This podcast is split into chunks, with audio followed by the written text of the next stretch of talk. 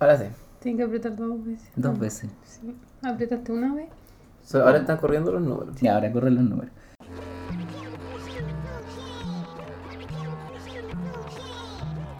Ahora Bueno, después de una partida en falso, que bueno, nos, igual nos dimos cuenta temprano. A Sí, los no, dos minutos. la media hora. ya. Ya, ahora pero sí. Ahora sí, vamos a partir bien. Eh, nos encontramos en el segundo episodio de esta segunda temporada del colectivo LEM y para hablar también de uno de nuestros autores favoritos. En este caso vamos a hablar de Lovecraft y vamos a hablar también desde el punto de vista editorial y del punto de vista de la traducción. Pues nos encontramos con, eh, con Juan Carlos, que eh, es el editor y traductor de Abducción Editorial. Así que, eh, bueno, mi nombre es Waldo, me Yo vuelvo a soy presentar, y eh, bienvenidos a este episodio del Colectivo Lema. Muchas gracias. Igual no, no soy el único traductor de la editorial, pero Claro. yo traduzco a Lovecraft, sí. Que es lo que nos interesa. Claro. En este capítulo. Bueno, Juan, cuéntanos un poquitito, cuéntanos un poquitito de Abducción Editorial. ¿Cómo nace? Eh, ¿Cuál es la idea de crear una editorial? ¿Cuál es la idea de publicar a los autores que ustedes han Sí, ido porque la, publicando? la editorial igual tiene, bueno, tiene libros propios y además igual tiene otras cosas como bien extrañas Mm. y, y publicar algo de Lovecraft, igual tú, lo mencionas en el prefacio, es como o te vaya a la segura o lo haces completamente mal, porque existe tanto, hay tanto material, hay tanta información, entonces como por ahí, eh, ¿por qué eligen a Lovecraft? Sí, lo que pasa es que yo creo que hacer una... Cuando uno se plantea el catálogo de una editorial, también uno, uno, claro, está publicando cosas actuales, pero también dice, ya, estos autores me gustan porque vienen, porque hay cosas que vienen de atrás. Y por lo mismo tradu- tra- tradujimos cosas como Lovecraft, tradujimos unos libros de Philip K. Dick, eh, de Daniel Johnston, que es músico, ¿cierto? Que hace como un libro de ciencia ficción. También tradujimos unos poemas de Bruce Lee. Pero principalmente con Lovecraft, y ustedes lo mencionaban, como que uno se encuentra con ediciones que uno como que confía, ¿no? Pero muchas veces son traducciones sacadas de Sí. internet o, o diferentes traductores para distintos textos, entonces se siente como que se lee un autor distinto. Y yo creo que eso pasa porque, y me imagino que le pasa mucho a, a ustedes, este, igual el colectivo LEM, la ciencia ficción sobre todo, y el horror y la fantasía han sido muy mal traducidos, porque se han visto siempre como géneros menores. Y yo creo que eso se enmarca, y que nosotros volvamos a traducir esas cosas, se enmarca en eso, que tenemos la sensación de que están mal traducidos, y se- pero también viene de un contexto que yo creo que es súper crítico, y es que el 90% de las traducciones que leemos nosotros eh, están hechas en un monopolio español. Entonces todas vienen con españolismo, o a veces con el joder, el coño. Eh, y aunque no venga eso, viene con el vosotros o con construcciones gramaticales como ellos usan mucho más el he empezado que el empecé, por ejemplo. Y nos pasa que no hemos acostumbrado mucho a eso. Como a, a leer en el español, el español en literatura, el españolísimo, en literatura como el estándar. Claro, pues hay algunas editoriales más masivas que se nota más esa, esa traducción y hay otras que tratan de hacerlo más, un español más neutro. Pero las masivas como Random House, como Planeta, como así más grandes, no, esos son españolísimos. Sí, pues y son los que tienen, son los que tienen los derechos para todos los libros, porque más encima cuando ellos piden los derechos los piden para toda Latinoamérica, no solamente Sí. para España. Entonces también pasa que hay un fenómeno, a mí me pasa un fenómeno curioso que he leído algunas traducciones de, por ejemplo, de Carver en argentino, así como y están los personajes de Carver diciendo che, y me suena raro. Mm. Pero haciendo el ejercicio de evaluarlo, debería sonarme tan raro el, personaje de Carver diciendo che que como diciendo joder. Eh, entonces, yo creo que eh, eh, volver a traducir textos tan canónicos como Lovecraft tiene ese agregado. hacerlo en Chile, pensando en un público quizá no, no decididamente chileno, pero sí latinoamericano. y por lo mismo tradu- estamos traduciendo cosas que ya están muchas veces traducidas. Lo mismo con Philip K. Dick. ¿Cómo funciona ahí? Porque, por ejemplo, lo, bueno, esto lo esbozamos antes de que nos diéramos cuenta que no estábamos grabando. Eh, Lovecraft es un autor que ha sido traducido por varias personas, pero también ha sido como escondido finalmente en varias publicaciones quién es el traductor. Hay muchos libros eh, de Lovecraft sueltos que no, uno no tiene idea de quién es el traductor, hay cosas Mm. que uno puede asumir, tal como decías tú, que están sacadas desde internet, Mm. que a lo mejor son copiar, pegar desde, desde antologías distintas. Mm. Eh, y bajo ese mismo tema, por ejemplo, Lovecraft, no tienen un traductor como si, lo, por ejemplo, lo tiene Poe. Que, por ejemplo, Claro. uno, tiene, uno dice Cortázar tradujo a. Poe. Claro. Eh, Borges tradujo en algunos casos a Poe, que son finalmente traducciones que se vuelven como canon. Mm. Eh, Lovecraft en ese sentido también fue como olvidado, desdeñado un poco también por, por, por la, la misma, las mismas publicaciones, en el sentido de que no hay ningún un traductor que uno pueda decir, ya, este es el traductor de... Por más que uno pueda decir, ya, finalmente Borges creía lo que, lo que quería cuando traducía, pero, Mm. pero mm, eh, no existe con Lovecraft eh, esa asociación directa que uno podría hacer con un, con un traductor como con otro tipo de, de, de- de autor. Y yo creo que esa igual es una posibilidad como para poder decir, no, pues, se le puede dar otra mirada, se le puede dar otra, otra, otra lectura a lo que ya, a lo que ya existe. ¿Cómo se toma, cómo se toma ese, ese tema de, de que existan muchas traducciones distintas? Eh, ¿Se toman en cuenta al, al momento de empezar una nueva traducción? ¿Se desechan? ¿Se parte de cero? ¿Cómo, cómo viví ese Mm. proceso como, como traductor? Sí, yo creo que. ah, Bueno, yo creo que hay dos cosas. O sea, lo que pasa con el, el fenómeno Poe, eh, claro que lo tradujo Cortázar y Borges, sí. Porque, claro, yo- claro, Poe en el siglo XX tenía muchísimo más sentido que Lovecraft. Por su estructura de cuento, por las cosas que trata. Pero yo siento que. Gracias. Yo siento que en el siglo XXI. eh, Lovecraft le gana a Poe, así. Sí, no, nosotros, bueno, igual puede ser porque nuestra librería igual es como bien temática, pero Poe es como, sabes que es un clásico, ¿cachai? Como que sabéis que está ahí en la mente, pero Lovecraft está agarrando, hay niños muy, muy chicos que ya conocen los monstruos independientes porque se están utilizando en otras plataformas o lo están sacando los contextos de los cuentos, lo están poniendo en dibujos animados o en Mm. cómic. No necesariamente sa- conocen todo el background de Lovecraft, pero sí dicen, oye, este es eh, Tulu, Sí, o este es un personaje de, de Lovecraft, entonces como que sí, igual comparto ahí contigo que ahora está agarrando más, más vuelo Lovecraft, Poe se quedó. Sí, lo que hace es que, claro, Poe, o sea, por lo brillante que es, tiene un rollo que es quizá más formal, en el sentido de trabajar más la estructura del cuento. Los, los textos de Lovecraft son todos muy parecidos entre ellos en términos Sí. de estructura. Sin embargo, las cosas que cuenta parece que no están haciendo, no están resonando hoy día. Y bueno, y sobre todo los jóvenes. Por algo también están los monstruos en videojuegos, en cómics, bueno, muchas cosas.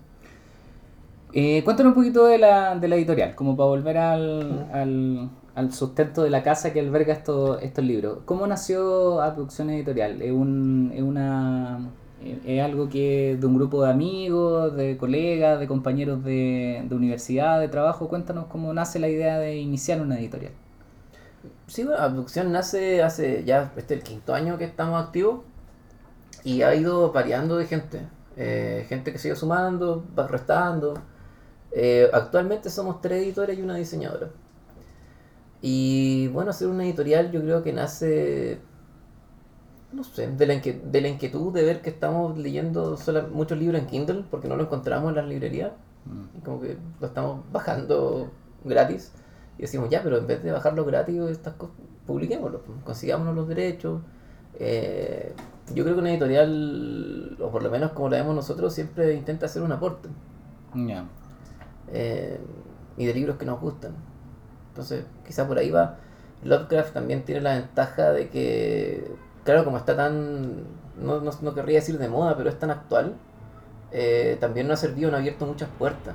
Creo que con ustedes mismos, como que entramos a su librería gracias a Lovecraft. Y claro, Lovecraft se vende mucho, el libro que más vendemos. Y eso nos permite tener plata para sacar otras cosas que también nos gustan. Y para ser millonario, porque el- toda No, la claro. industria del libro te genera Claro, millones. no, sí. Tengo entendido, por lo, lo que yo he visto de la, lo que nosotros tenemos de ustedes en la librería, de que también hay otros, ustedes tienen autores propios como, como editorial. Eh, Cuéntanos un poco, ¿esos también son autores de género o ahí es, la, nar- es narrativa mucho más, es narrativa contemporánea? ¿Cómo, ¿Cómo funciona el resto del catálogo aparte de esto de, Mm. de, de Lovecraft y de, de Dick? Sí, bueno, nosotros partimos, por algo nos llamamos abducción, eh, partimos con una idea un poco eh, cerrada tal vez de publicar solamente ciencia ficción. Ya, pero con el tiempo hemos ido evolucionando. O sea, al final nuestro discurso hoy día en la página sale es que publicamos los libros que nos gustan. Perfecto. Pero sí, eh, los iniciales, eh, no sé, Santiago Ambao, que es un argentino, eh, que él también había publicado antes en España. Él hace ciencia ficción. Eh, Andrea Olave, que es chileno, también hace ciencia ficción. Christopher Rosales, que es como el, el chileno que, que, que quizá más hemos vendido nosotros, o que más ha movido, que ha ganado premios, qué sé yo. Él no hace ciencia ficción, él hace algo que podría relacionarse al terror, pero en realidad es una novela eh, muy literaria. Eh, entonces, no, al principio sí, parecía que teníamos más cosas, pero no hemos, no hemos ido encontrando con el libro. Eso pasa que yo creo que cuando uno se hace editor o intenta hacerse editor, eh, empieza a leer de otra forma, como que empezáis a leer ya buscando. Perfecto. Y, y de pronto aparecen libros bacanes. Estos mitos de Tulu eh, van en el número en el volumen número 2 ya. Mm. Eh, según tenemos entendido nosotros hay un tercer volumen que está en proceso de traducción para ser publicado dentro del año en, en lo posible, en este año 2000 2019 ya. Sí. Sí. Igual es una edición súper. A mí me gusta harto la edición, es como bien simple, minimalista, pero contrasta harto los colores. El inicio de cada capítulo tiene una pequeña como ilustración blanco y negro. Está bien. Y el precio está súper bueno. Para Sí. nosotros, ahora que estamos vendiéndolo directamente de ustedes, eh, o sea, este libro nosotros es uno de los que más vendemos. Por la cantidad de páginas Y el valor. y el valor, eh, obviamente hay una aquí hay un- una muy buena venta por la Mm. Eh, esa decisión de, de lo que dice Dayana, por ejemplo, tomando en cuenta que la, la prosa de Lovecraft es muy recargada, o suele ser, hay, hay mucho adjetivo, hay mucho, Mm. hay mucho que leer en, un, en, en- en Lovecraft, versus estas portadas que son bastante como, como minimalistas. Es Mm. una decisión tomada como desde, desde ahí, como asumiendo que generalmente las portadas de los libros de Lovecraft siempre son como muy recargadas. Mm. Hay- fue una decisión editorial desde... Absolutamente. Absolutamente. Lo que pasa es que yo encuentro que a mí me pasa que las portadas de Lovecraft confunden un poco. Parecen discos de death metal. y nosotros por eso tomamos la decisión de hacerlo así.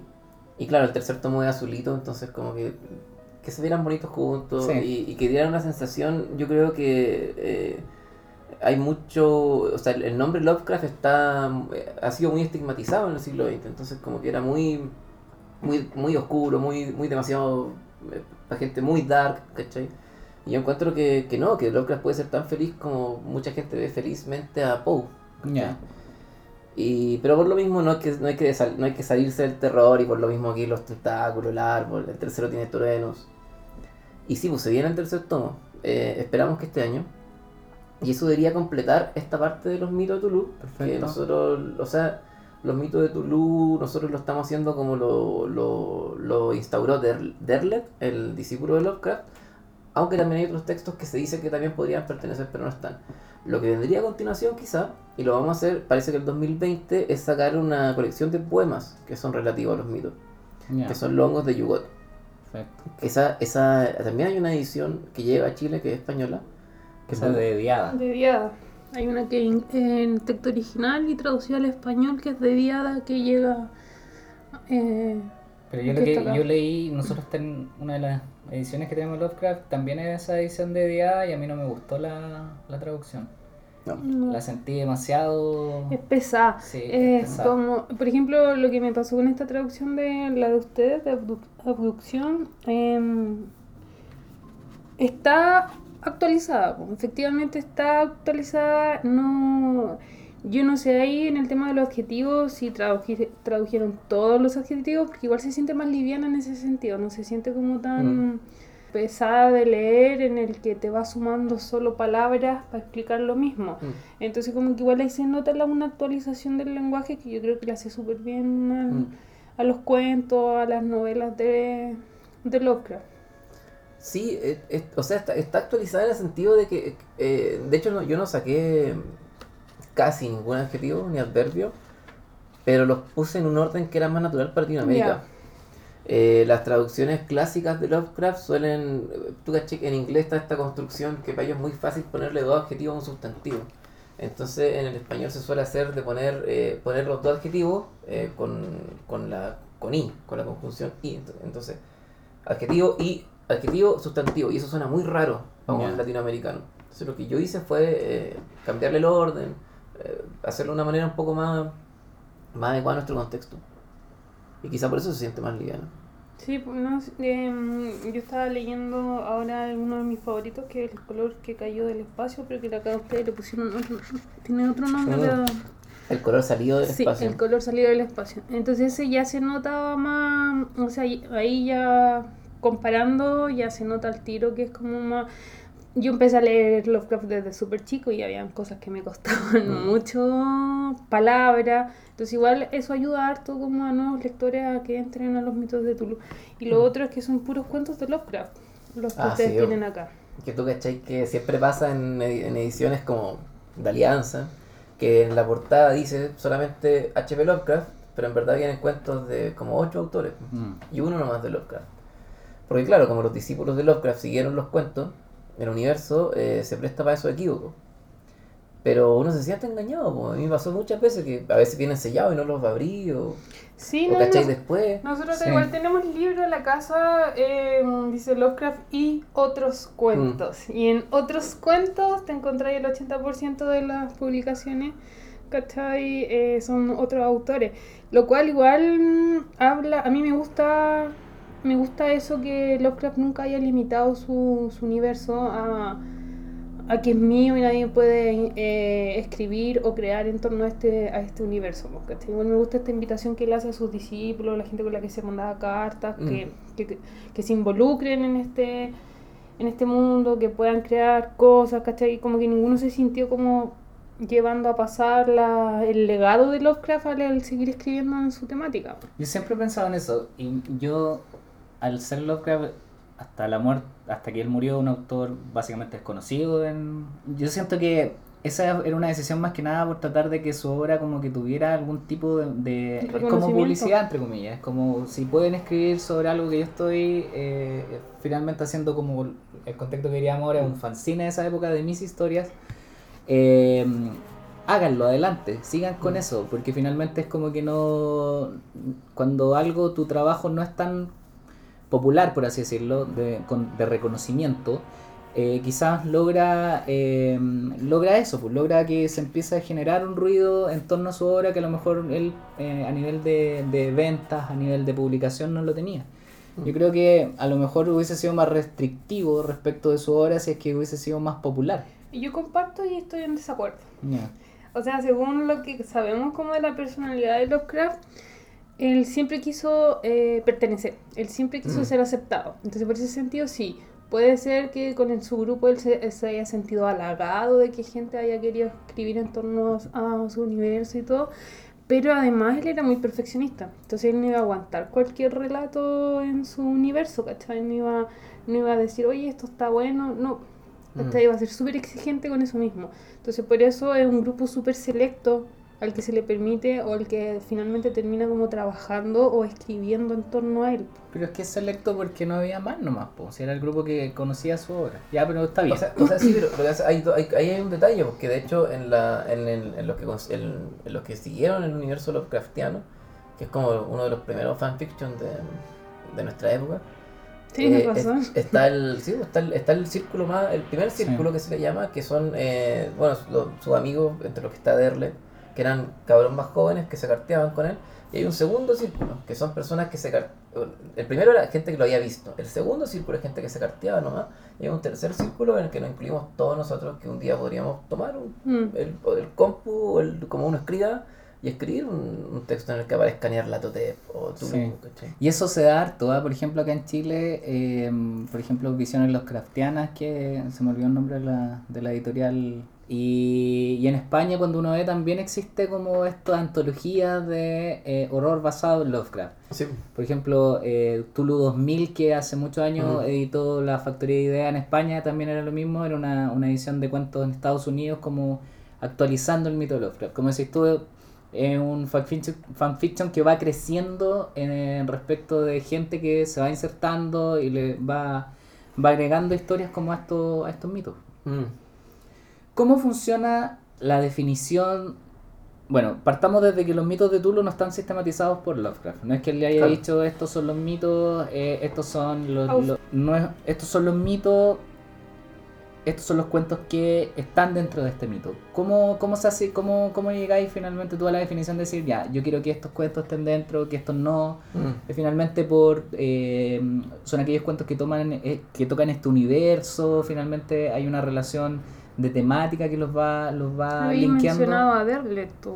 Sí, es que Derlet, eh, o sea, yo me, yo me baso en Derlet, que, que es lo que está eh, oficialmente aceptado en general, aunque hay gente que discute que pueden ser más o menos incluso. Pero yo confío en Derlet primero porque él lo conoció. Bueno, para mí eso, no sé, es como el editor de Kafka, como uno confía en el editor de Kafka porque él era su editor, ¿cachai? Derlet era una de las personas que, o sea, Derlet fue el que, junto a otro amigo, el que inició la editorial. Bueno, la cosa es que crean la editorial con la que parten publicando solamente a Lovecraft.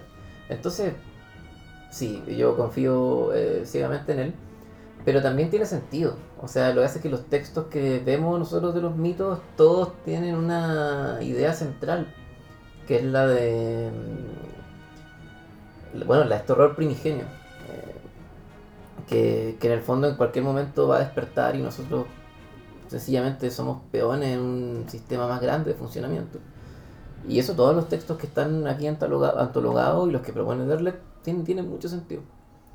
En el volumen 3, bueno, yo estuve, re- no sé, no, yo no, no revisé los títulos de ¿Mm? los, los- los cuentos que vienen ahí. Eh, por ejemplo, las- lo que vendría siendo considerado una novela, una novela más larga, porque aquí está la llamada de Tulu. Sí. Eh, en ese está el color En el caído del cielo. Sí, en el segundo están Yo estoy acostumbrado a decir el color caído del cielo. ¿no? El horror de Dunwich, el susurrador en la oscuridad, yo el que susurra en la oscuridad, la sombra sobre Ismouth y los sueños de la casa de la bruja. Sí, en- o sea, vienen novelas grandes. Por ejemplo, en el primero está el caso de Charles Dexter Ward, y que es la mitad del libro. Sí, En el tercero abre con En las montañas de la locura. Que es larguísimo también. Es súper largo. Ya. O sea, es también es como la mitad o el tercio del libro quizás. Perfecto. Y mm, la traducción de esos cuentos que son, de esos libros, que son novelas, eh, son novelas que son casi, ¿cuánto tiene? La, la montaña de la locura debe tener como 90, 110 páginas por ahí, Sí, más o menos. en, un, en, un, en un libro normal. Es, ¿Cómo es traducir eso? ¿Es de la misma forma que se traduce en cuentos? ¿Requiere más trabajo? ¿Requiere más investigación? Sí, Eh. Tú, tú partiste la, la entrevista preguntándome sobre el aspecto de la... lo que grabamos, lo que no grabamos. No, no, pa- parece que quedó grabado. Eh, el, el aspecto de la locura. Mm, No, no quedó grabado. Eso te No, lo no quedó grabado. no, Bueno, en la versión pregunta. anterior me preguntaba, ¿es cierto? Eh, Si es que hubo ¿no? algún momento de locura al, al- al claro, ingresar el universo de Lovecraft. sí. Sueños o... Sí, o sea, quizás no tan, no tan así, pero, pero sí me pasa que eh, yo cuando traduzco, cuando estaba, yo me, el 2016 eh, traduciendo el tomo 1 y el 2017 traduciendo el 2, yo me sabía de memoria los textos. para mí volver a ello era volver a un lugar eh, de confort, si se quiere. Eh, pero también viene, sien- siento, conociendo un poco la biografía de Lovecraft, que en sus textos hay mucho odio. Eh, odio porque, bueno, Lovecraft no era una, no era una, no era una gran persona. Y no era una blanca paloma. No, no. Lovecraft era, Era O sea, racista. era un tipo sumamente racista, eh, Sí. misógino también. Eh, en toda la obra de Lovecraft solamente aparecen dos mujeres. Eh, y las dos son brujas. Eh, bueno, además un tipo muy, muy trancado. eh, en, sus, en sus textos tampoco hay mención al dinero. eh, ni al sexo. Son cosas Mm. que para él no... No, y los monstruos también son... no tienen sexo. ¿Mm? Los, monstru- los No. monstruos no... Excepción de la bruja. Son asexuados. No, es que la bruja ya no es como un monstruo, pero todo lo que viene como del espacio es asexuado. Pues no Sí, los dioses son sí. asexuados. Y bueno, parte, pasa que, eh, que a mí me parece un, a mí me parece un, un detalle hermoso y, y claro, entiendo que Lovecraft sea racista hace 100 años. Eh, hoy día no tiene ningún sentido. Eh, pero él, eh, siempre cuando se empieza a rastrear su estilo, que es el estilo que está en los grandes textos de los mitos, antes no escribía tan así, pues, no escribía tan barroco, tan sobrecargado, tan, tan expresivo, sino que escribía más normal, escribía más clásico, más siglo XIX. Sí, como que se mm, escribía muy parecido a Poe de lo que No. terminó escribiendo. que también era su ídolo, Sí. po. además de Dunsani, que también escribía muy Sí, clásico. ese era, pero ese era un poeta así muy, muy antiguo. La cosa es que siempre, o la mayoría de los biógrafos coinciden en que el estilo, este estilo barroco de Lovecraft nace en un periodo de su vida muy particular, que es cuando él se va a vivir a Nueva York y vive en un barrio chino, vive en un barrio de inmigrantes, por, porque no tiene plata. Eh, bueno, y Pero él se va casado, ¿cierto? Sí, pues, se, se casa con Sofía, si no me equivoco, que es su primera experiencia, según los biógrafos, eh, con una mujer a los 31 o 33 años, algo así. Eh, se va con ella eh, y vive en este barrio de chinos y pasa que él se cartea siempre con mucha gente. Y en, esta, en estas primeras cartas, cuando está en ese barrio chino, eh, nace su estilo barroco cuando él empieza a describir a las personas que habitan ahí. Describe a los chinos como seres que reptan y que son repugnantes Sí. y su pestilencia y los negros, ¿cachai? Como que empieza ese rollo, que es un rollo de mucho miedo. O sea, para tener esa, ese rechazo hay que tenerles mucho miedo y un miedo físico. O sea, Lovecraft es un tipo chico, flaco. Los demás deben haber sido, los negros deben haber sido Gigante. pues. para él, ¿cierto? Que además que era un aristócrata que venía de una familia súper... No tenía plata, pero era aristócrata igual. Se venía de una tradición súper eh, armadita. ¿Y qué es lo que pasa? En, en, en estas primeras cartas, cuando él empieza a publicar, a- o sea, a hablar de estas personas, nos damos cuenta que ahí nace eh, este estilo con el que nosotros lo conocemos tanto cuando habla de monstruos. Cuando habla de monstruos es de la misma manera en la que, en la que él está hablando de otras razas a las que él no pertenece. Entonces, claro, traducir esas cosas sabiendo eso y, y sabiendo que hay rabia detrás, eh, supongo que también te involucra emocionalmente con el texto. Sí, porque igual lo más fácil habría sido escribir y, y no darle una monstruosidad a estos seres, ¿cachai? No darle una visión tan horrorosa de que no la comprendo, no la entiendo y darle algo como más, eh, más humano. No, pues no hay humanidad en, en el tema como del horror cósmico, de No. somos nada en frente a esta amenaza. Mm. Entonces a lo mejor que él lo haya como transformado de esta forma para, poder escribirlo igual algo pasaba. O sea, Lovecraft claramente es un resultado de una crianza y una época que lo afectó así completamente. Mm. Entonces, ¿tú sentís que igual mientras escribe está soltando como la rabia que siente en ese momento por no entender el, el contexto en el cual se encuentra? Pero Absolutamente. Aparte- caché que no es... No se hace cargo, no, no es un héroe. Como que siempre el, el fin es... El destino final es perecer, ¿cachai? o volverse loco. Como que generalmente los escritores, o si se identifican con lo que están escribiendo, como que se vuelven héroes de sus novelas o héroes de su cuento. Los creen no, ¿cachai? No. El, Hay una caída hacia el abismo Sí, que, que- como que ve que en su no- entorno, lo que tú mencionabas de lo, de lo extranjero, ve su entorno, no lo entiende, no le gusta, pero aún así cuando tiene la posibilidad de cambiarlo, mientras escribe, no lo cambia. Lo asume y como que no, no, no toma protagonismo. Mm. Es que yo creo que eso tiene que ver con que Lovecraft, eh, al parecer, era un tipo muy desencantado con la vida. Él, cuando habla de la adultez, por ejemplo, la plantea en términos del infierno. O sea, la adultez del infierno, esto de tener que preocuparse por las relaciones interpersonales, preocuparse por la plata, por pagar cosas.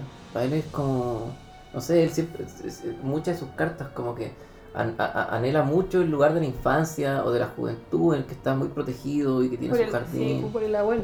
Claro, el y como abuelo- aristócrata esas eran preocupaciones que si hubiese tenido dinero no hubiese tenido directamente. No, porque se muere el dinero- abuelo y ahí es cuando se quedan en bancarrota. Sí. Y bueno, y claramente él como que ten- de no sé, pues como una persona un poco mentalmente más adelantada como para, o sea, mentalmente como yo me imagino que es una persona con las crisis y los existencialismos actuales que los que habían en esa época. Es como que él su mente está proyectada como hacia un futuro que él no vivió. A través de. En, en el tema como que puede ser psicológico, ¿cachai? Mental, enfermedades psiquiátricas, cualquier cosa, como que él, algo, algo, algo había ahí.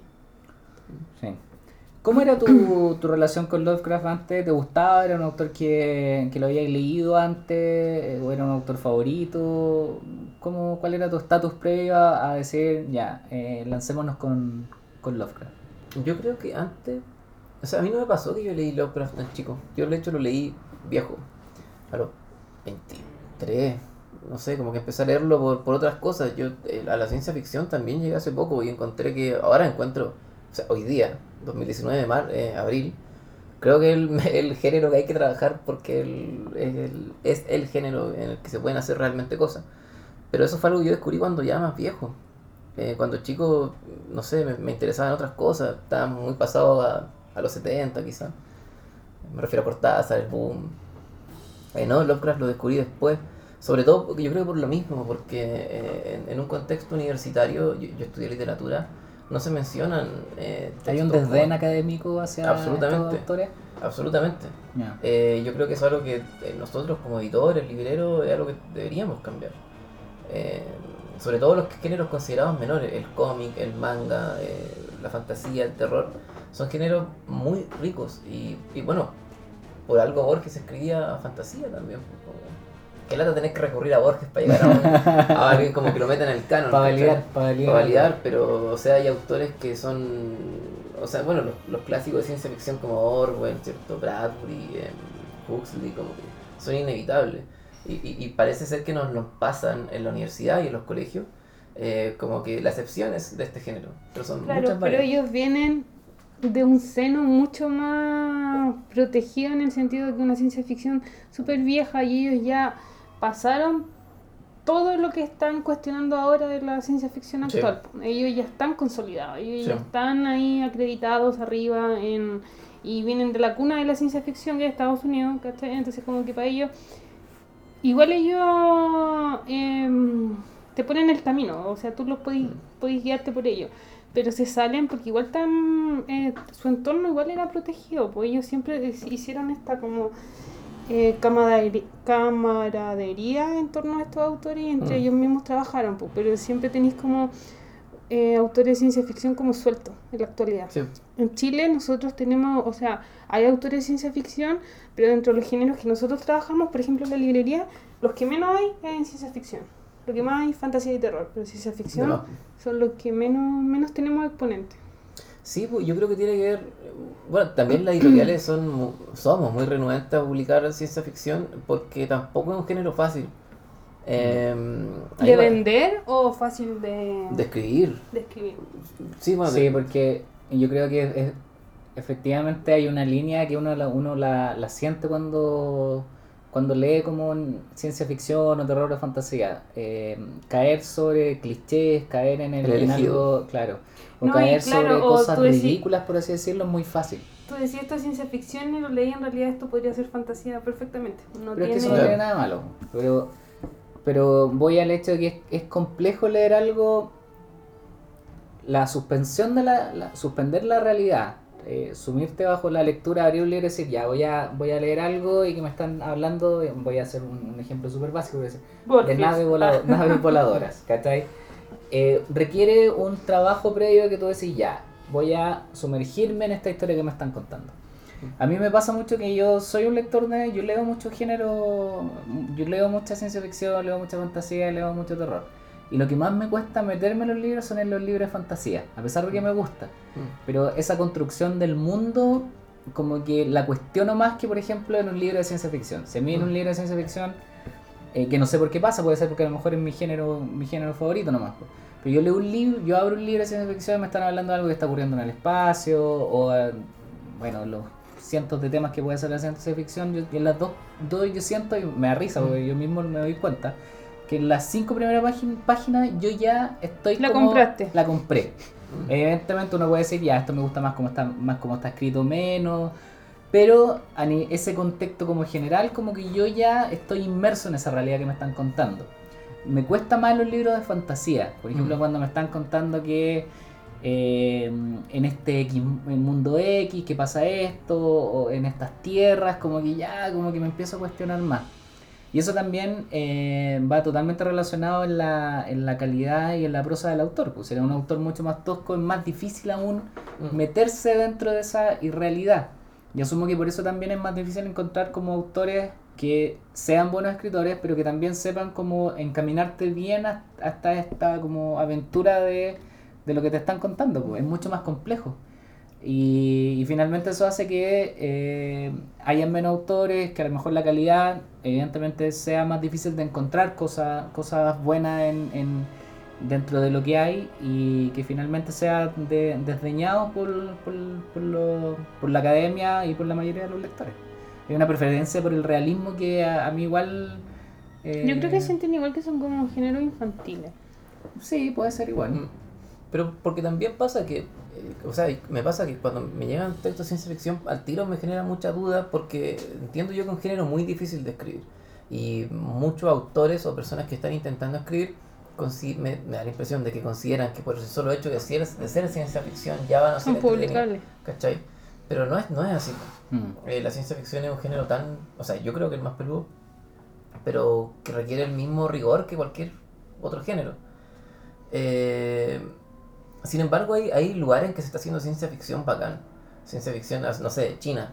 Eh, hay autores de ciencia ficción, no sé, el más famoso es Xin Liu, el que escribió El secreto, el problema de los tres cuerpos, que es una novela así eh, Es muy absolutamente... rara. Pero es, pero es genial, o sea... O sea, yo creo que, que lo bacán de Sichin Liu es que abrió este universo de la ciencia ficción asiática y la hizo llegar a Occidente, ¿cachai? Y porque están escribiendo, porque él no es, él no es el resultado de, mm, de- eh, como algo fortuito que nació y empezó a escribir ciencia ficción, no, pues él er- es heredero de toda una, hay toda una tradición. toda una tradición de escritores de ciencia ficción. Entonces, como que esta novela haya llegado y se haya publicado en no sé cuántos países y sea una ciencia ficción tan, para mí de verdad es rara y loca y súper distinta a la que estoy acostumbrada, que hace que este, esta misma temática sea súper entretenida po, y te abra, te siga abriendo puertas a la ciencia ficción. Mm. Porque tú podrías decir, no, la ciencia ficción es solo viaje en el tiempo, naves espaciales, el, apocali- el, el, el final de la humanidad. Pero no, pues lo- el problema de los tres cuerpos te está planteando algo común de una forma súper distinta y súper eh, Nueva. nueva y bien escrita. Sí, bueno, y además que se plantea que son pocas las cosas que lo hacen, se plantea desde una estricta actualidad. O sea, y las cosas que plantea la ciencia ficción son eh, experimentos que se están llevando a cabo, descubrimientos eh, extrapolados, como que funcionaron. Y también pasa que, bueno, o sea, China tiene un contexto político Sí, eh, social. que, que, mm, que es muy distinto, entonces también tiene sentido que tengan, sientan la necesidad de escribir ciencia ficción. Em, Pero no por eso lo encontráis en el libro, ¿cachai? Eh, no encontráis el problema político-social tan, aparte de las primeras páginas, como Mm. que no encontráis... No es un libro socialista, así como en extremo, ¿cachai? No es un libro... Como que igual uno, uno prejuicia mucho este tipo de literatura pensando, ah, como China Ah, como tiene un régimen... que van a ser súper Sí. súper de izquierda. Sí. No, en verdad no. O sea, igual se posiciona en- frente a ciertas cosas. De hecho, si Chin Liu tengo la impresión de que él personalmente es muy neoliberal. Pero ponte tú en, en Problema de los Tres Cuerpos, en Venezuela, eh, los gobiernos chavistas triunfaron. Y ahí son como un núcleo de socialismo en Latinoamérica. sí. Eh, cosas así. Pero claro, también, o sea, después Así de Chin Chin Liu- lo, lo tradujo Ken Liu eh, al inglés. Al inglés. al inglés. Y bueno, Ken Liu está haciendo un trabajo bacán. De hecho, esta antología Planeta Invisible es buenísima. Bueno, Ken Liu también escribe muy bien. El, el zoológico de papel tiene unos cuentos así. Increíbles. Pero podemos decir que Ken Liu es gringo. Sí, sí. O sea, claro. O sea, de hecho, lo- Pero tiene, tiene todas estas mismas, esto mismo que heredado que tiene Sichin Liu, que es de antepasado, porque él es como padre eh, japonés, pero nacido en Estados Unidos. Ya Sí. habíamos tenido esta misma conversación. Él nació en China y se trasladó con la ¿Ken familia grande. sí. Ah, ya. sí. Ah. Pero es lo mismo, está criado, tiene igual lo que le permite traducir igual a estos Claro, autores. que él él está criado en, en, en Estados Unidos y evidentemente puede tenerlo, entre comillas, lo- los dos mundos, tener toda esta traducción, tradición, perdón, que les permite traducir con, con conocimiento de causa. igual. Yo creo que parte del éxito igual depende harto del traductor, ¿no? de cómo, cómo lográis hacer ese cambio por un libro complejo, que el problema de los tres cuerpos no es un libro fácil de leer tampoco.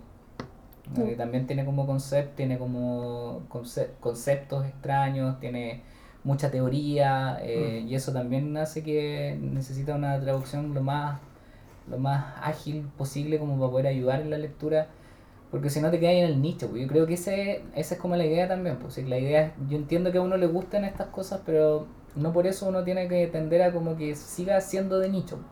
Y ahí es donde, por ejemplo, que existan ediciones eh, actuales, que existan eh, ediciones accesibles en términos de costo, de precio, es como el, el siguiente paso, pues, porque al final no sacáis nada, pasa mucho, por ejemplo, lo discutimos nosotros igual con gente de la- los vendedores de, de, de algunas editoriales, con la gente de las editoriales, eh, que finalmente el catálogo de ciencia ficción, fantasía y terror es muy difícil de encontrar.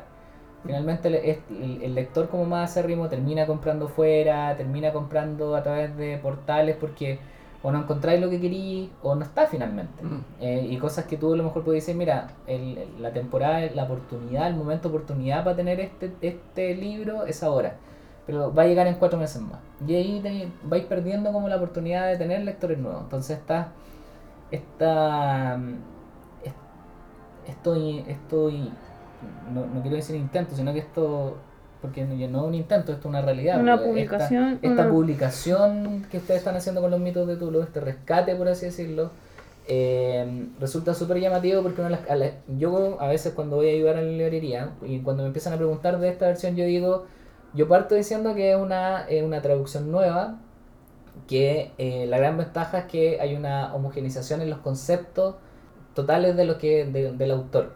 Y les, les cuento el mismo ejemplo que, que, que empezamos a hablar al comienzo, de cuando uno leía anteriormente a Lovecraft, era totalmente suelto, podía leer un cuento que era de una antología X, después tomaba otro cuento y lo entendía igual, porque tú tampoco, yo por lo menos cuando yo sí le- lo, lo leí más cabros chico, es probable que no haya entendido todo lo que Lovecraft haya querido, eh, pero igual lo leí más, yo lo tengo leído como a los 13, 14 años. Y yo uno no le presta atención a esas cosas. Pero No. cuando uno vuelve, cuando ya uno es más grande, uno empieza a tomarle atención a ese otro tipo de cosas, al tema de las conjugaciones verbales, al tema de, lo, de, de ese lenguaje coloquial que está traducido de una manera no neutra, sino muy españolizada.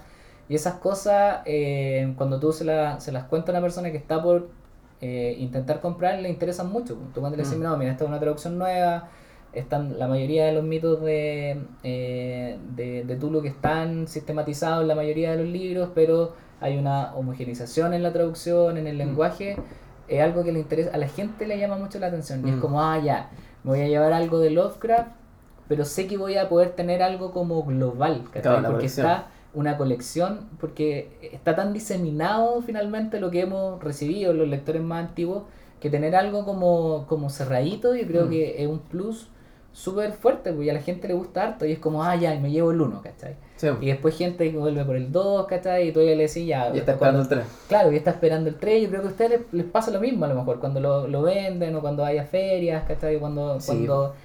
Y yo creo que eso, ese res- más allá de un rescate, esa, esa, ese tipo de, de regularidad en la publicación, pa, yo creo que esa, yo lo agradezco por lo menos, lo agradezco porque finalmente podéis, sabéis que vaya a venderle a alguien algo que, que tiene un, un corpus que es global. Como Sí, es de buena como- calidad igual. Claro, ¿cachai? Y eso es como que la gente le gusta, le gusta mucho. Y, y es como, es bacán igual, porque finalmente esto, estos libros es lo que a mí me hubiese gustado tener cuando yo tenía, ¿cachai? Como Sí.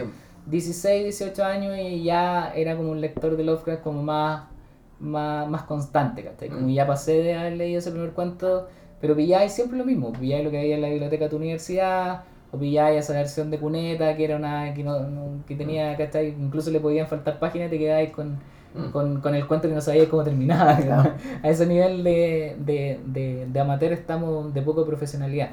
Entonces esa como esa corporalidad, ese eh, es algo que a mí me gusta mucho de esta de, de estas versiones. Aparte que son súper bonitas. Yo- igual yo pensé siempre que el tercero iba a ser como verde.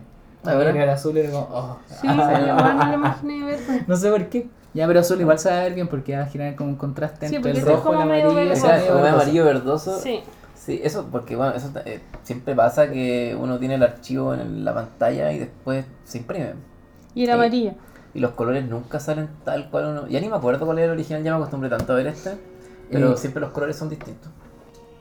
Otra de las preguntas que tenía yo respecto de esta Pero edición. creo que no lo Ah, dejamos Ah, contestar. Eh, ¿Por qué lo.?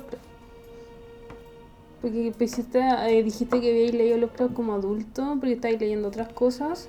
Mm. Y que no erais como tan conocedor de su ópera. O En sea, fuiste con. Claro. Eh, no, sí, quizá, quizá lo dije con poco ahínco. Eh, no, pero yo leí a los 23 Lovecraft y me volví loco. Así, lo encuentro genial. Sobre todo los mitos. Los textos iniciales no me parecen tan bacanes, la verdad. El, y, el, y, los, y los relatos oníricos sí me parecen buenos. Eh, pero en realidad lo de Lovecraft son estos textos, los mitos de Tulu. Yo creo que de Lovecraft en 100 años más lo que va a quedar son estos. Eh, y, ¿Y por qué Lovecraft? Porque yo porque lo leí y me pasó lo mismo, porque yo quería tener los libros. Y no lo encontraba nomás. En inglés sí es más fácil. De hecho, Mm. eh, tengo una edición de Barnes and Noble, esas típicas muy bacanes de, de la narrativa completa. Pero claro, la narrativa en español no se encuentra. Ni siquiera pirateada. O sea, la buscáis en EPUB y también te sale para o el e-reader que uno tenga. Y también te salen Cualquier cosa. Sí, y pasa que yo creo que eh, ahora, cierto que hace algunos años estaba este debate, oye, el, el libro digital va a, va a ganarle al libro físico, y no ha pasado porque los editores, sobre todo los, los locales, creo que han aprendido mucho a, a justificar el libro por las cosas como las que tú decías.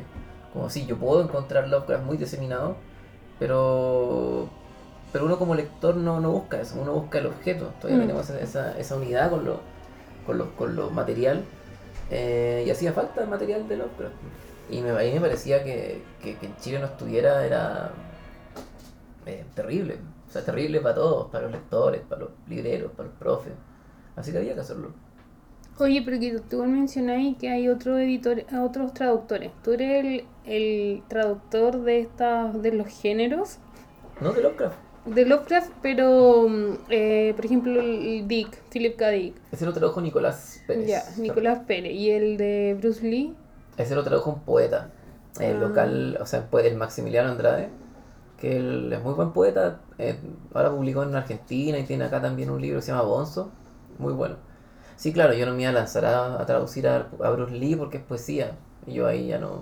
Igual ese libro es como súper raro. Igual nosotros tú no- eh, eh, nos has traído los libros y se venden. No sé quién compra el libro de Bruce Lee. Yo nunca he vendido uno. Nunca he estado en la librería para ver qué tipo de persona compra el libro de Bruce Lee. Pero me imagino que igual es como un libro que uno tendría por- porque es un libro raro. ¿Cachai? Súper extraño. Pero cuando uno, claro, exactamente, yo creo que parte de, de editarlo igual tiene que ver con eso, porque es una rareza. Pero me gustaría saber como rango etario, ¿cachai? Como Pero, que yo, me pero gustaría- yo me puedo imaginar, por ejemplo, que si yo no los conociera, yo lo compraría.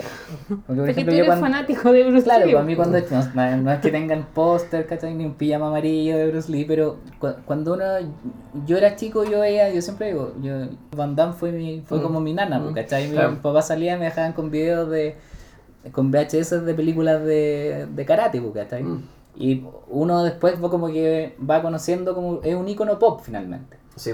Eh, y después cuando uno conoce más, uno sabe que evidentemente era mucho más allá que un karateca, tenía todo Ah. un tema de una mística, que lo haya reflejado en la poesía, uno después de, de leer sobre Bruce Lee o de conocerlo, uno dice, ya, no es tan raro. Entonces como que uno dice, ya, me gustaría saber finalmente cómo, cómo es que lo, que lo escribo. Entonces yo creo que la idea de, de, de publicarlo también tiene que ver con eso, ¿no? Como de, de conocer un poco más de ese otro ámbito de Bruce Lee que no es tan desconocido. Finalmente uno sabe que Bruce Lee es un tipo que eh, e- era mucho más que un artista marcial. Sí, no lo que hace, bueno, Bruce Lee, es, claro, Bruce Lee eh, no solamente escribió ese libro, escribió, escribió más, él, bueno, que él de hecho estudió filosofía en Washington, pues, hizo una tesis, creo que sobre Wittgenstein, así, muy cabezón. Eh, y pasa, yo creo que es que Bruce Lee, para mí, eh, bueno, para mí Bruce Lee es el más grande. Eh, o sea, él le ganó a Chuck Norris en una pelea, así que con eso ya estamos. Sí. Em, pero, pero, pero claro, Bruce Lee también escribió unos ensayos que están publicados en Argentina y que de hecho ahora nos gustaría publicar a nosotros. Y la gente que le gustan los géneros, bueno, la ciencia ficción, el terror, la fantasía, para mí tiene mucho eso que ver con las artes marciales. Incluso con el, con el anime y cosas, o, o cosas asiáticas. Porque son géneros menores que siempre han estado asociados a culturas populares, han estado fuera de la academia. Y yo creo que muchas veces la, este, este halo que da la academia eh, repele un poco. Como que uno, yo he trabajado en librerías también y, Y a la gente le, suele como espantar un poco los textos que parecen más literarios. Entonces como que de pronto lo pop, si bien no ha estado tan metido en, en publicaciones y en ensayos y en prensa, sí hay un, un séquito de personas que lo sigue, pero que nadie la escucha en realidad. Y que ahora están empezando a ser escuchadas con librerías como las de ustedes, por ejemplo. Y por eso tiene mucho sentido, por eso me hace sentido que en su librería se venda, pero sí. Sí. Eh, sí tiene mucho que ver. Eh, de hecho, nos robaron uno. Sí. ah, sí. sí. Ah. pasó a las inauguraciones como ya se robaron un libro, es como ya bueno, es lo, bastante popular para que se roben, para que, para que se roben los libros. Es, chiquitito, eh, tiene, bueno, le pusimos harto color al diseño. No, es bacán porque tiene como el, el, el nombre, tiene toda esa estética de películas de artes marciales de los 70, pues, y es como que ya te hace el match completo y es algo que te querí, que te querí llevar nomás. Yo se los compré a ustedes antes de que estuviera en la librería, se los compré en la, en la Furia, un día que me fui a dar una vuelta y me acuerdo que me, me regalaron, un, me, tenía un, un bol con un, sticker. un sticker y como ya elegí uno y eran como con movimiento de karate. Era, era como, oh, era, muy, era, muy difícil de elegir, era como muy difícil de elegir uno. Así que ahí lo pegué después en mi computador porque claro, a uno, uno le gusta eso, pues, entonces como, es como acá. Oye, cuéntanos un poquito de eh, Humano Soy, se llama la... Humano es. Humano es. Humano es, que es la antología de eh, Philip K. Dick que ustedes tienen, que mm. tienen publicada. ¿Cómo funciona el publicar a Dick en, en, español? ¿Hay una compra de derechos? Porque una de las cosas que me cuenta es que son, son en su mayoría cuentos de su primera etapa. Sí. Eh, la decisión de tomar esos cuentos tiene que ver con eso, con generar una etapa, una traducción inicial de, de como escritor de Philip K. Sí, o sea, pues tiene que ver con, ah, bueno, con una cosa práctica que tú mencionáis que tiene que ver con los derechos, y es que los derechos para la obra posterior al 58 de Philip K. Dick están todos tomados por la agencia de Wilbur. Que Wilbur en el mundo editorial se le conoce como el chacal, que es el que ahora tiene a Bolaño, por ejemplo.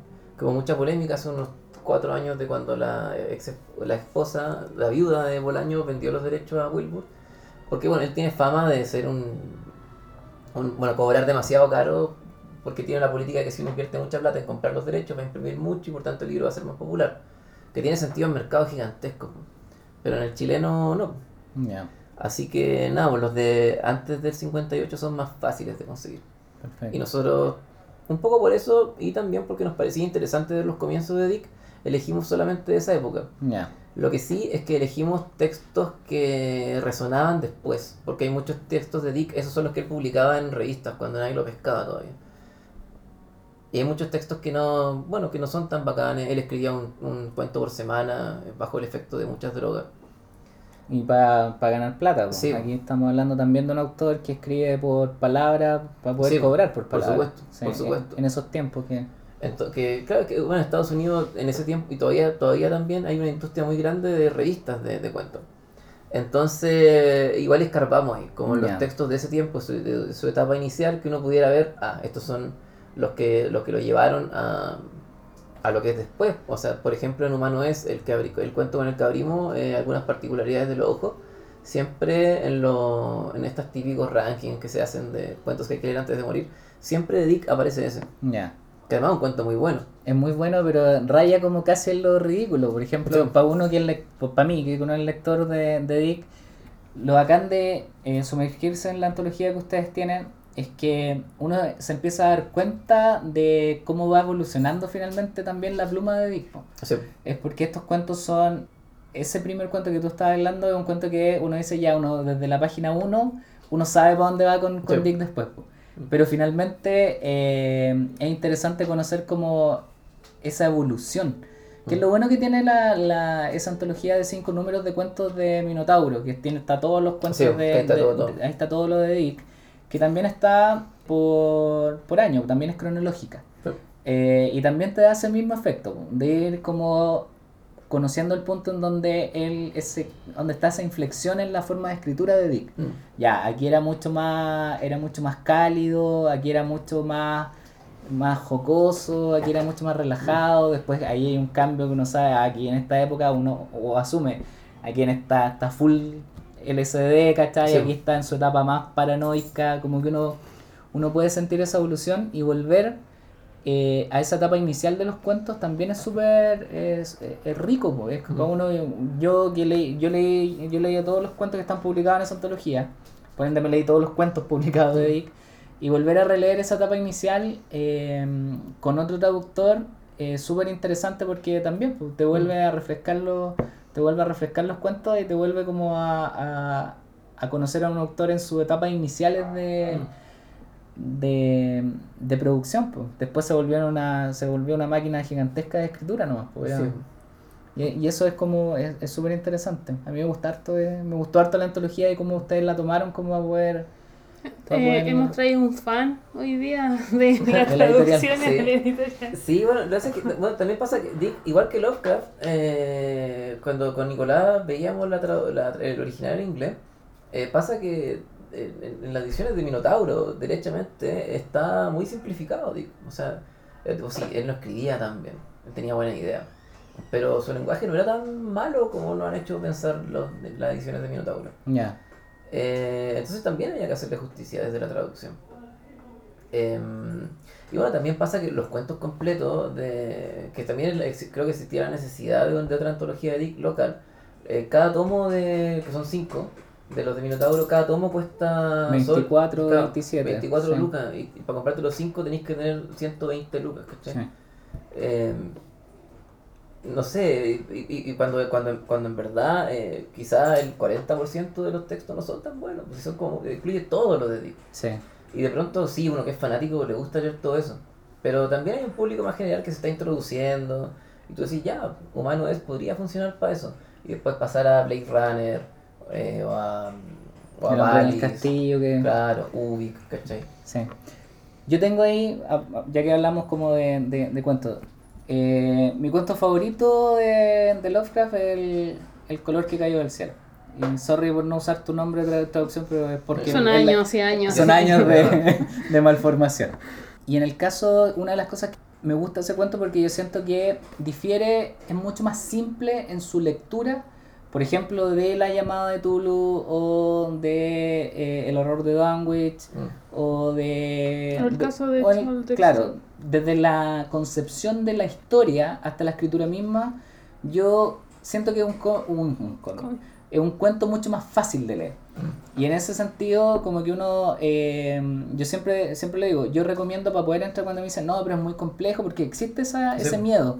Y digo, ya, pero si quieren partir por algo, como que yo recomiendo eso. Como re- partan leyendo ese cuento que no es tan complejo, que tiene, pero finalmente tiene todo lo mejor de Lovecraft igual. Sí. Tiene esta cosa que viene de afuera, este miedo como eh, primigenio, tiene este horror cósmico, tiene como la, esa humanidad que se enfrenta a esto y que y finalmente al no se que no enfrenta. queda como na- ninguna prueba, nada Claro, que diga. claro. Sí, pues, Y- das con la embalse. Sí, y tiene todo, como que lo agrupa todo, pero escrito desde mi punto de vista, no sé si lo estoy, como que lo recordás así, lo estoy perpetuando de esa manera, tiene como todo ese tipo de, de, de, de aventura, y en ese sentido, Humano es también tiene como esa etapa inicial de, de Dick, tiene ese Dick que tampoco es tan complejo de leer, porque por ejemplo, pasarle a una, una persona, por más que sea mi libro favorito, yo nunca le diría parta leyendo a Dick eh, con Claro. nunca le diría eso, ni con Valis. Porque si no ha leído, por ejemplo, ciencia ficción o no ha leído Dick antes, es probable que lo deje a las 30, 40 páginas. Claro. Me pasa eso también con como que yo creo que también hay que saber cómo navegar eh, en cómo se empieza a recomendar a los autores y tener la disponibilidad de, de- en, en- en la editorial de poder decirle, mira, acá hay antología a- en una edición muy buena, a un precio accesible, ayuda mucho, pues, ¿cachai? porque al final estáis generando... Eh, estáis generando público, estáis generando gente que va a entrar por autores de una calidad inmensa pero eh, con cuentos que también son fáciles de leer, entre comillas, con traducciones accesibles. Sí, no, bueno, además que Dick pasa que eh, es muy actual, o sea, yo creo que muchas veces eh, nos quedamos atrás viendo los ejemplos de ciencia ficción, de cosas que se cumplieron. Yo creo que lo que escribe Dick es absolutamente lo que está pasando en, en humano es. Eh, es- bueno, y Dick lo creía realmente, que, que estamos en un sistema en el que de pronto hay una mínima falla y tú estás fuera del sistema. Y yo creo que nosotros vivimos un poco así. Mm. Te quedáis sin pega y ya estáis fuera del sistema. una cosa así. O sea, sí, o sea, yo creo que te, Te enfermáis, sin- te o quedáis- sea, No, cualquier cosa pues, te enfermáis. O, te- o que te quedáis sin datos en el celular Sí. de pronto y ay, estáis en la calle y no sabéis cómo llegar a ningún lado. Eh, no sé, pues también eh, eh, tenemos que. O sea, nuestra vida igual es muy curiosa. Nos despertamos eh, cuando suena un, un dispositivo. eh, yo creo que los gatos que a ustedes los ven en la casa que están como haciendo cualquier cosa y suena el celo y se acercan a la máquina. Y, y- y vamos a eso. Eh, y tenemos que pagar impuestos por eso, para seguir religiendo a las mismas personas que perpetúan un sistema muy similar. Eh, di que eso, Mm. di que es el supercontrol. Y yo creo que vivimos así. Em, y por eso me parece interesante también tenerlo. Perfecto. Volviendo a esta historia, eh, una pregunta que Esta yo... historia. A estas historias de Lovecraft. En cada uno de los volúmenes tenía un cuento favorito, una historia favorita que te gustó más que la otra, que lo pasaste mejor, que tenías por, Mm. por volumen, tenías un, una- un cuento favorito. Sí, o sea, bueno, a mí, a mí en realidad en el 1... Eh, Son todos favoritos. es que, es que, que todos me gustan Sí, caleta. En el ya. 1 no, pero para mí la llamada de Tulu es... O de Tulu, o de Cthulhu, como se... Como se Claro, cierto que, bueno, Lovecraft decía que era impronunciable en, para un humano, pero lo más seguro era Cthulhu. Bueno, yo le digo Tulu. Eh, no, la llamada de Tulu. Yo lo encuentro, es que ese, ese texto yo lo encuentro, es que estructuralmente es muy fuerte, es muy fuerte que esta idea de que aparece esta, esta imagen grabada en un bajo relieve eh, de un- y después la encuentra en una isla, en unos marineros, ¿cachai? Una, como que estructuralmente es redondito. Es, claro, no es tan- quizás no es tan simple de leer como, porque el, la- el color salido del espacio o el color caído del cielo eh, tiene que ver más con un cuento lineal. Mm. Este no, pues este es como una estructura como de conectar cosas distintas, casi un caso detective. De investigación, sí. Pare- Podría estar en una antología policial. Hay varios cuentos así de Lovecraft que podrían. que vais eh, sumando como datos. Mm. Claro, de hecho... Sí, se me fue el nombre, así que no voy a, no voy a hacer el intento. Eh, ¿Y del segundo Y volumen? el segundo, eh, no sé. No, la sombra, la sombra sobre Innsmouth, sí, la sombra sobre es que lo encuentro genial. Ese, excepto cuando va al pueblo de Innsmouth y son todos como pescados. Todos batracios. ¿no? Claro, sí, es muy raro. Es, que es un cuento muy misterioso, muy Mm. misterioso. Y después al final, claro, sale este ejército de, de, de hombres peces, de humanos peces. Eh, no, me gusta harto. O sea, a mí todos los cuentos me gustan mucho. Bueno, también en el 1 yo creo hay un cuento que no es muy popular, o sea, que es con el que partimos, que es por una cosa absolutamente cronológica, La ciudad sin nombre. Ahí también me gusta mucho. Eh, cada vez es más difícil porque el lenguaje que usa Lovecraft ahí es un poco más anterior. Ese es como de los primeros cuentos de los mitos. Entonces ese claro, es muy recargado y es lento, ¿cierto? Está este arqueólogo yendo de a poco hacia adentro de la ciudad. Pero después termina descubriendo una puerta, no sé si, pero de un metal gigante. Sí. Y llegan los, los diablitos así, que, que, que usa una palabra rara, precipitados. Como diablitos precipitados ah, y terminan la locura. Para mí eso es Lovecraft.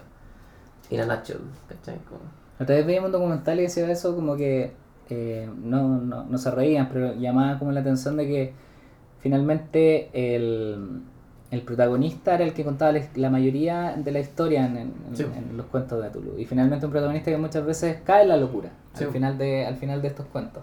Pero aún así como que no se puede detener. Finalmente Sí. que cada vez Como que saber sabe, más. le dicen todo el rato, es como, no vayas por ese túnel. Y él, Claro, tengo, va- que ir, sí, tengo que ir. sí. No, pero no vayas. Y todos les dicen y aún así es el destino. El destino, o, o finalmente eso que ya, una vez que estáis inserto en esta pesadilla, ya no podía arrancar de ella. Y finalmente termináis como avanzando y termináis cayendo en, este, en, en ese cuento. Y, y resulta, resulta como chistoso, finalmente es como, bueno, es esta misma persona que nos está contando esta historia. Mm. Pero ¿desde dónde nos la está contando? La está contando desde... La locura. Desde la locura, Claro. desde muerto, nos está contando desde un, eh, un recuerdo que quedó en otra persona. Eso también es como interesante esa lectura después también cuando te das cuenta que estáis metido en una, en una primera persona contando esa historia. Mm. Pero tenéis también mucho material encontrado, tenéis diarios de gente, ya este es el diario que, que de, de mi tío, que, Sí. que, que tuvo, y ahí tenéis todas esas conexiones como que, y finalmente es como una... Es como una historia de sobreviviente, ¿no? Claro, Mm. y eh, una pesadilla que también se traspasa muchas veces, porque eran familias que antes cayeron bajo, bajo algún tema con estos monstruos, maldiciones heredadas, también ahí hay un tema como súper, eh, como que finalmente es eh, heredadas incluso en algunos cuentos de manera genética, porque son como, son familiares de estos, de estos hombres peces finalmente, es como, o por otro lado... Mitad o, claro, o, o- u hombres o, o hombres, porque hemos hablado que la, la, la La existencia mujer de no mujeres existe. de que, que No, se, no. que se matan, pero finalmente el hijo, el nieto o el sobrino finalmente igual termina cayendo en la maldición. Sí. Es como que la, la familia ya está eh, contaminada y ahí no hay nada que hacer. pues. Como Mm. que va a seguir en la, en, en la, rama, en la rama familiar. ¿Cómo se toma el tema de la mujer, eh, siendo que la falta de personajes femeninos, eh, este racismo como claro que está en la obra de Lovecraft como esa lectura que se le puede dar actualmente? Lo hemos conversado, este es un tema que siempre sale con autores como medios controversiales en ese tipo. Sí, pero nosotros como lectores lo podemos obviar y entender el contexto. Tú como traductor que tienes que Mm. traspasarlo al español y un libro que se va a vender, ¿qué, qué te pasa a ti cuando sentís como toda esta fobia que lo, lo mencionaste adelante? Porque en la actualidad no, no tienen cavidad, ¿cachai? No tienen espacio. Sí, Igual ahí te ayuda tu, tu, tu estudio, yo creo, igual. po. Podí hacer una, un análisis objetivo, podí verlo de la obra en el contexto macro, ¿cachai? Sí, o sea, bueno, tampoco mis estudios no me ayudan tanto porque la formación de literatura sigue Es siendo... de formación.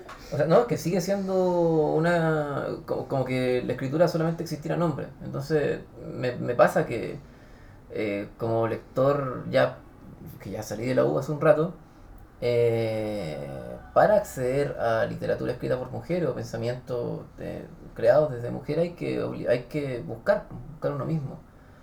Y en ese sentido, claro, Lovecraft, insisto, no era una buena persona. La mayoría de los escritores hasta hace un tiempo eran malas personas. Eh, y no sé, me, me da un poco pudor opinar de estas cosas siendo hombre, eh, pero sí, pero repetiría algo que le escuché a la Claudia Pablaza, que decía que, bueno, sí, en, en efecto hay un canon que está hecho así, eh, y hay que bancárselo, pero de aquí en adelante cambiamos las cosas. Y, y por lo mismo, claro, yo quizá Lovecraft no lo publicaría hoy. Eh, Como autor nuevo. no, en ningún caso. Pero hace 100 años... O te publico, pero cámbiame estas cosas. Claro, por supuesto. O sea, si un autor llegara con la genialidad de Lovecraft, pero con esos problemas, yo ahora le como editor le diría, eh, no, o sea, hay que hacer algo, ¿cachai? No, no, no se puede nomás. Eh, y eso, claro, para mí Lovecraft se justifica porque a partir de él se pueden crear muchas cosas. Pero sí, estoy haciendo esa separación tan, tan poco actual de autor y obra. Perfecto. Bueno, yo creo, yo ya hice todas mis preguntas que Sí. tenía en la mente como a nivel Ah, yo quería hacer una. editorial. Che, ¿has visto eh, cine basado en Lovecraft y si recomiendas algo? Cine, porque Mm. había una película basada en las obras sobre Ismond y salía salían los hombres Sí. especie, pero era súper ridícula esa película.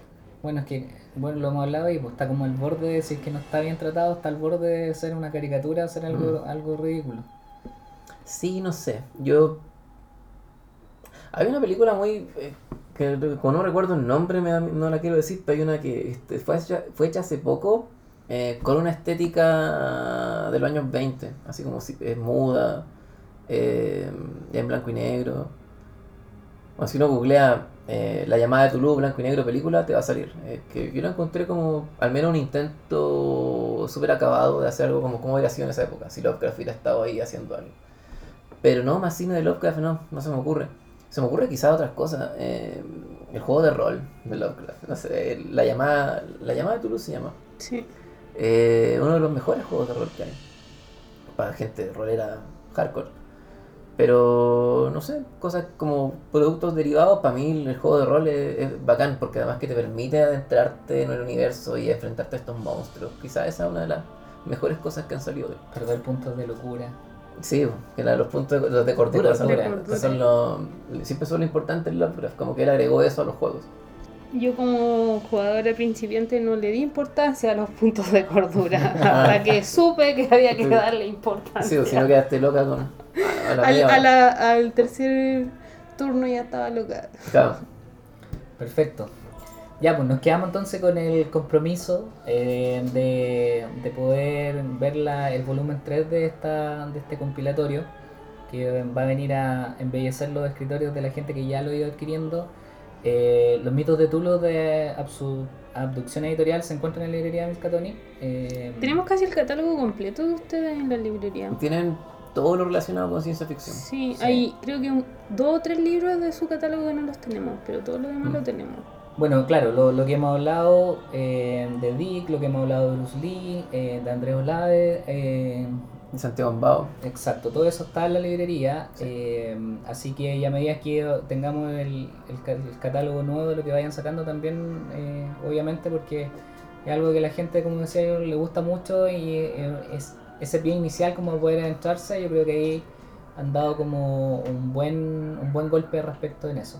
Sí, para ser editorial pequeña, sí. Yo. eh, fue un agrado encontrarme con ustedes también. Como libreros vemos em, varios pares de ustedes que no son tan formales o no son tan serios para tratar la obra, ¿cachai? Entonces igual eso se valora harto con autores que para nosotros son son autores Importante en nuestras librerías. Sí. Así que bueno, y aparte de eso, gracias por venir a conversar con nosotros el día de hoy. Gracias por soportar la afrenta de tenerte una pizza con carne cuando eras vegetariano. Pero... Pero Compensamos tenía- con pero gatos. Y con cerveza. Sí, compensamos con gato lates y cerveza. Así que muchas gracias. No, gracias a Y usted. buenas noches. Chao. Chao, chao. Chao, chao.